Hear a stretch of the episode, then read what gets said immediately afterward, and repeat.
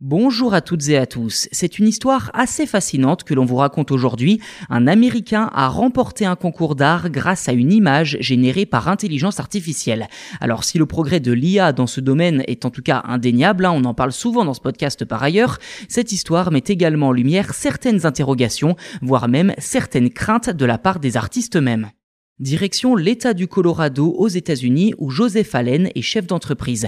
Lorsqu'il entend parler d'une compétition intitulée Colorado State Fairs Fine Art, ce dernier décide de soumettre son tableau intitulé Théâtre d'opéra spatial. Enfin son tableau, pas vraiment, car ce n'est pas lui techniquement qui l'a réalisé, mais l'outil Mid Journey accessible à tous pour générer des images à partir d'un texte. Mais contrairement à d'autres outils du genre, on peut penser à DALI 2 notamment qui est totalement gratuit, seules 25 images peuvent être générés gratuitement. Au-delà de cette quantité, il faut s'abonner au service. Quoi qu'il en soit, c'est bien son œuvre qui a remporté le concours, déclenchant des réactions très contrastées sur les réseaux sociaux. En effet, les artistes professionnels ont toutes les raisons d'être inquiets face à cette montée en puissance des IA dans le domaine de l'art.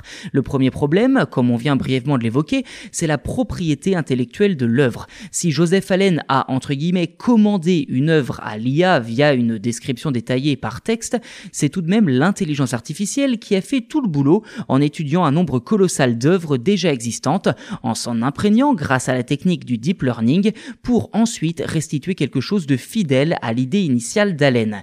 Sur ce point bien précis de la propriété intellectuelle, rien n'est encore arrêté, en tout cas au niveau de la loi. Autre inquiétude, celle de l'avenir des artistes.